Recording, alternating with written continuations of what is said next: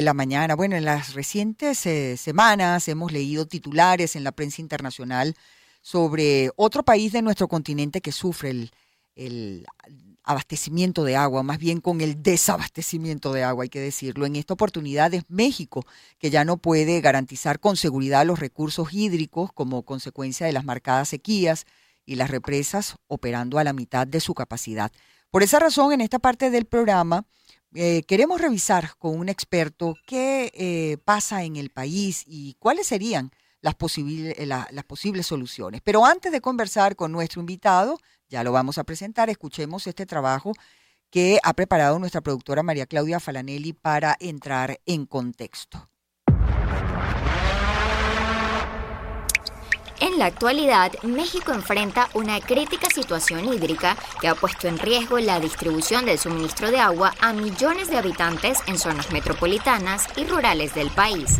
Expertos señalan que desde hace tres años México ha atravesado sequías que han impactado fuertemente en los niveles de las represas y la situación se ha agravado debido al aumento del consumo de agua potable y a fugas por problemas en el mantenimiento de la infraestructura del sistema de represas.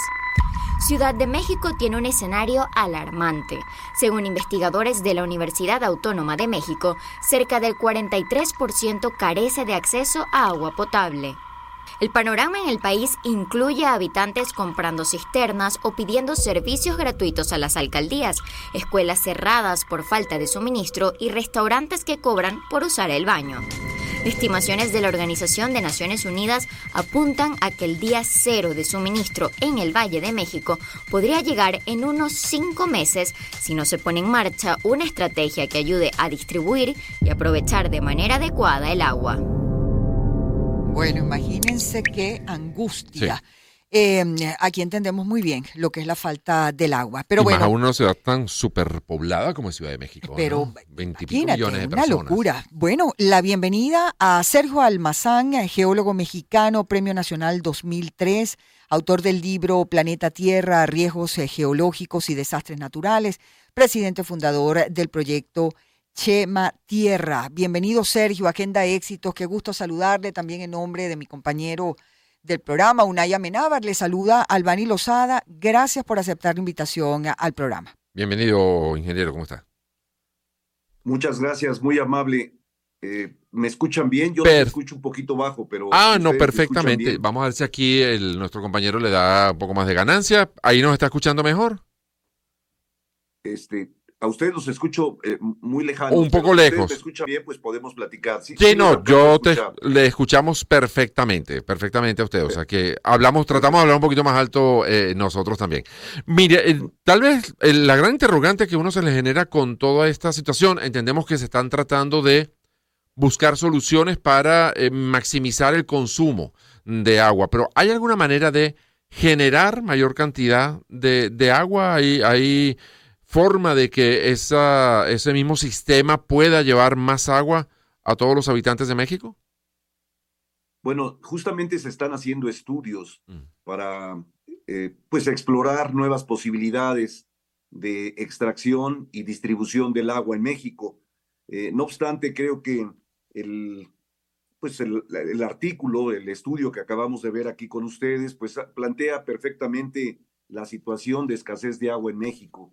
Eh, lamentablemente, en los últimos años hemos tenido pues lluvias por abajo de lo normal y eso pues ha originado que las presas que se tienen en México pues estén más del 50% por debajo de, de, su, del 50% de su capacidad.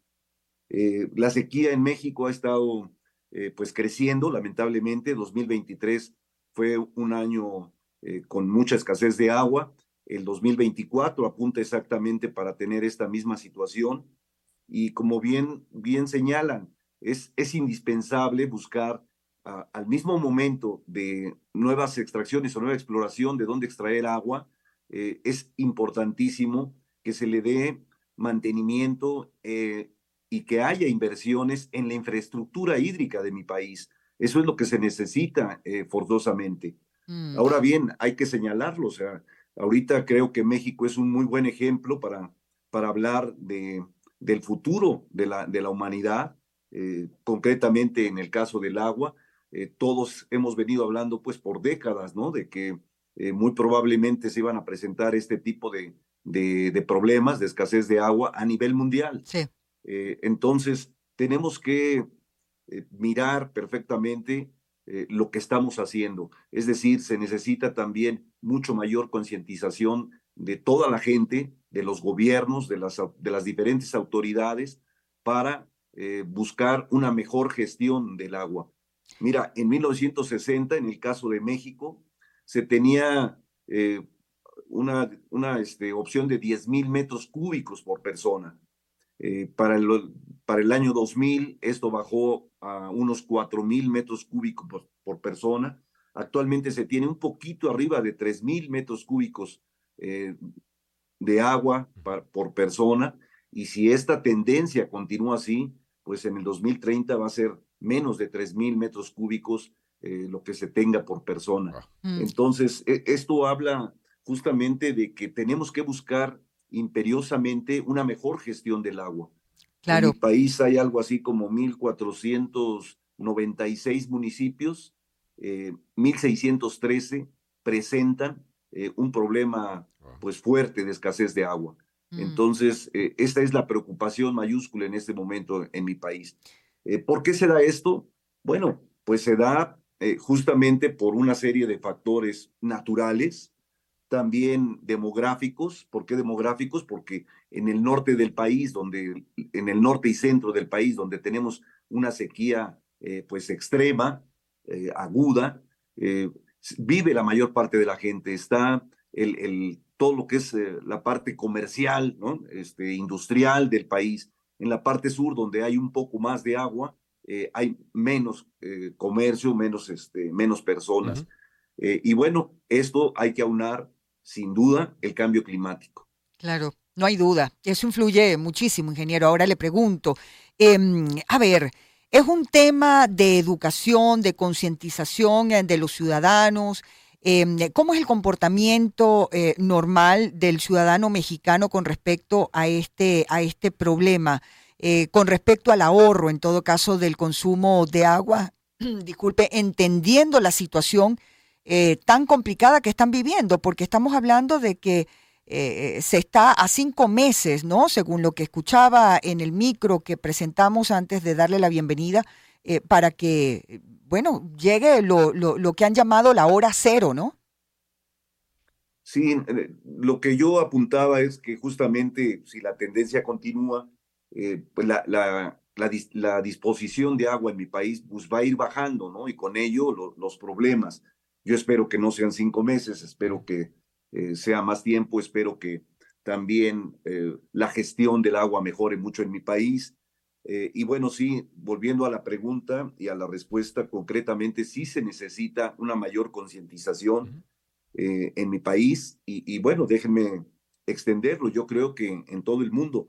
Miren, en mi país, ¿quién está ocupando el agua? El 76% de la distribución de agua va para la agricultura. Entonces, se necesita eh, invertir en, en, una, en una efectiva este, pues, eh, formas de riego del campo, ¿sí? El 15% eh, va para los servicios públicos urbanos y sabemos que en este 15% hay muchas fugas en las ciudades. entonces, pues no se aprovecha eficientemente el agua. Eh, el 5% es para la industria y el 4% para la generación de energía. Entonces, sin duda, este 76% que va para los campos eh, necesita una concientización de este problema y una eficientación de, la infraestructura este, hídrica en, mi país. ¿Han hecho algún cálculo de cuánto costaría hacer ese trabajo de eh, mantenimiento sobre todo para el sector agrícola, tomando en cuenta que ocupa el 76% del consumo de agua. Y por otra parte, opciones como la desalinización de agua del mar pudiera ser una respuesta a, la, generación de más volumen de agua dulce. Sí, podría ser una, una respuesta, sin duda. Eh, todavía hay mucho por eh, investigar, eh, pero bueno, podría ser una respuesta. Pero no obstante, cuando se habla del cambio climático y de que se está exagerando y de que se aprovecha para ciertos intereses y todo ello, eh, yo creo que para todos, no solamente para México, sino para todo el mundo, es muy claro que no podemos seguir eh, derrochando los recursos como lo hemos venido haciendo. Eh, son, son necesarios y nuestro comportamiento hacia, hacia los recursos debe de cambiar. Sin lugar a dudas, sin lugar a dudas. Bueno, em, de hecho, pues, eh, como usted mismo lo dice, y conversamos amigos con Sergio Almazán, geólogo mexicano, em, acerca de la crisis de agua en México, están a unos cinco meses para que, bueno, pues llegue ya definitivamente a una situación realmente crítica, ¿no? Em, eh, es una situación que se, digamos, se extiende al planeta entero. Em, y uno se pregunta qué, vamos a hacer, porque obviamente la gran cantidad de habitantes que tiene nuestro planeta, pues da eh, para preocuparse y muy especialmente con este vital líquido que eh, al no tenerlo, pues nos va a afectar absolutamente a todos. Lo que deseamos, eh, ingeniero, es que mm, esos...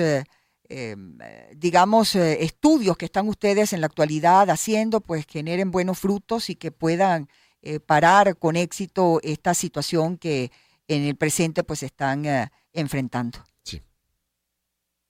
Muchas gracias. Y avanzar todos en, un mejor comportamiento hacia el planeta. Sí.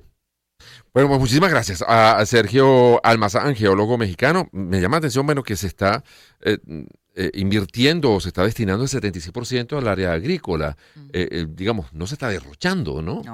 claro, hay muchos problemas a través de fugas y tal, pero bueno, hay que mm, eh, buscarle soluciones a, digamos, porque estamos hablando de generación de, energía, hablaba del 4%, 5% aproximadamente. La industria también un porcentaje es muy, muy pequeño, el resto es para, y, como tú decías, el, planeta tiene que cada vez más gente y esa gente tiene que comer. Entonces, lógicamente, hay que destinar a la producción agrícola esa, esos volúmenes. Muchísimas gracias, eh, ingeniero Almazán, geólogo mexicano. Él es Premio Nacional 2003, autor del libro Planeta Tierra, Riesgos Geológicos y Desastres Naturales y presidente fundador del proyecto Chema Tierra. Hacemos la pausa, escuchamos buena música, ya venimos con mucho más de Agenda Éxitos.